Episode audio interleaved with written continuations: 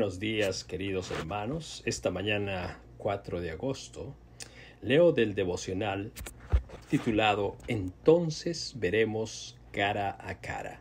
Primera de Corintios 13:12 dice, Ahora vemos por espejo, oscuramente, pero entonces veremos cara a cara. Pocas cosas marcan tan profundamente la vida de un niño como las travesuras. Por lo menos en mi experiencia personal así fue. Nunca olvidaré el día que di por sentado que los tacones de los zapatos de mi mamá eran un micrófono. Sí, mi creativa mente infantil estaba convencida de que aquel día sería un instrumento ideal para amplificar mi voz.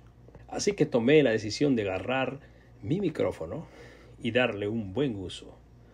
Cuando extendí la mano para alcanzar el aparato, toqué un cable eléctrico y de inmediato una enorme fuerza comenzó a sacudir mi cuerpecillo de un niño de cinco años.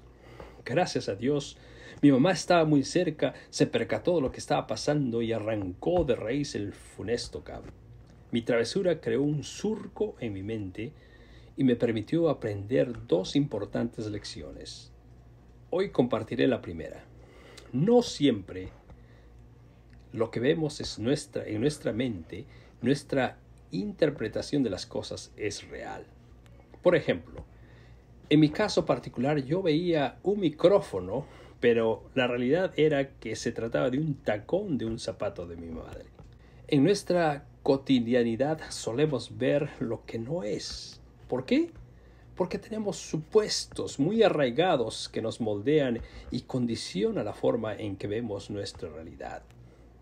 Lo cierto es que son muchas las ocasiones en las que, impulsados por el sentido de la vista o del tacto, creemos en la ingenuidad de suponer que somos dueños de la realidad. De hecho, la desgracia de nuestro mundo comenzó cuando, al ver la mujer que el árbol era bueno para comer y agradable a los ojos y deseable para alcanzar la sabiduría, tomó su fruto y comió. Eva vio y creyó que ese árbol había sabiduría. Sin embargo, en realidad es que comer de ese fruto lo único que provocaría era la muerte.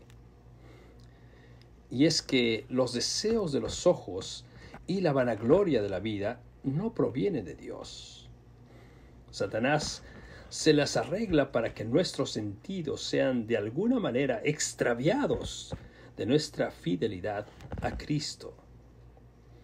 En realidad, la palabra de Dios dice que ahora vemos de manera indirecta como un espejo y borrosamente, que nuestro conocimiento es ahora imperfecto. No obstante, para nosotros es esta promesa pero un día veremos cara a cara. Ese día no nos dejaremos confundir por la vanidad de nuestros ojos. Gloria a Dios. Mis hermanos, que tengan un hermoso día.